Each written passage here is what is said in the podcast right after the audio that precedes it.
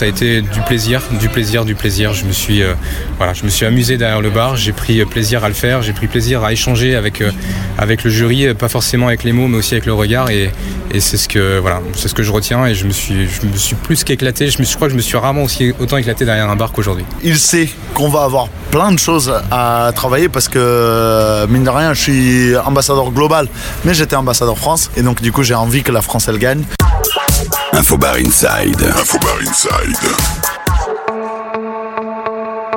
Vous écoutez l'épisode 28 du podcast Infobar Inside. Je suis Laurent Lepape, CEO du site infobar.com et je partage ici des entretiens avec des acteurs du CHR, des bartenders, des FNB, des directeurs d'établissements, des organisateurs de salons professionnels, des formateurs, des entrepreneurs ou encore des amateurs de bars et de cocktails. Infobar Inside est disponible sur Apple Podcast et sur les principales plateformes de téléchargement. Alors n'oublie pas de t'abonner pour être notifié des nouveaux épisodes. Et si tu aimes ce podcast, la meilleure façon de le soutenir est d'en parler autour de toi, de le partager à tes amis, mais aussi dans les groupes de discussion Facebook et LinkedIn. Rendez-vous à l'hôtel Monte Cristo Paris 5. Entretien réalisé juste après la finale du Sustainable Cocktail Challenge organisé par le Rhum Flore de Cagna et remporté par Alain d'Auvergne.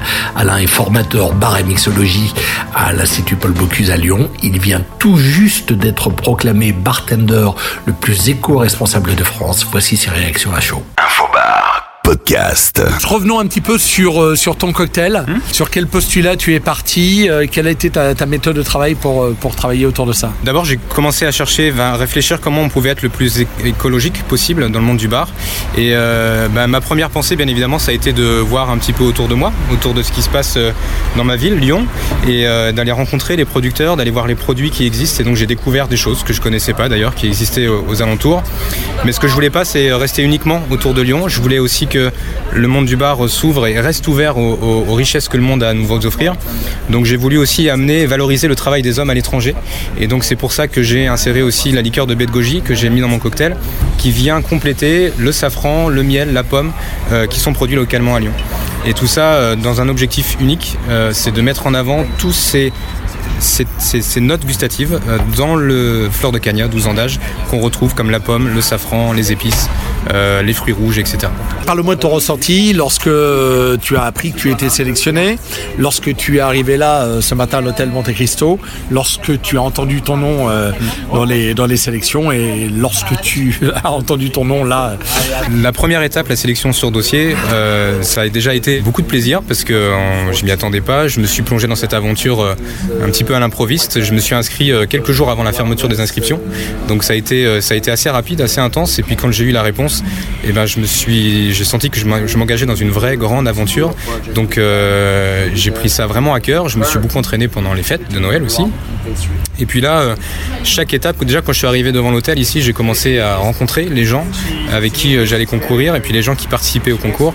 Et, euh, on voit déjà cette fabuleuse ambiance qu'est le monde du bar où il n'y a pas de rivalité, où tout le monde s'entraide et tout le monde se supporte.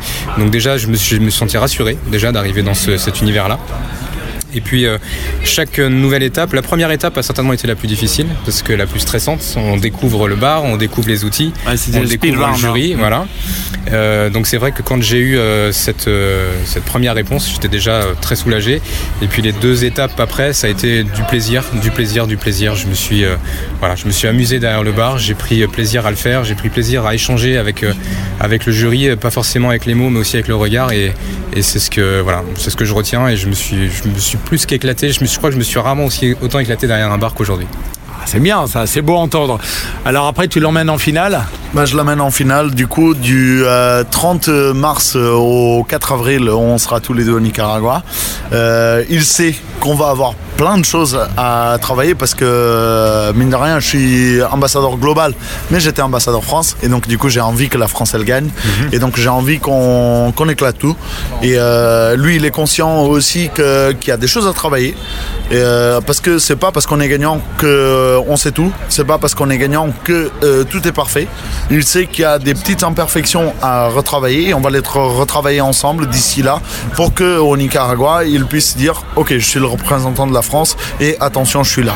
Et puis euh, tu vas le coacher aussi. euh, je Ouais, non, j'espère. même pas J'espère bien. Je sais pas si je vais le coacher. Non. Je vais passer du temps avec lui. Euh, on va essayer de comprendre où est-ce qu'il faut travailler, de quelle façon il faut travailler. Et puis euh, ensemble, on trouvera les meilleurs moyens pour que au Nicaragua, il marque des points.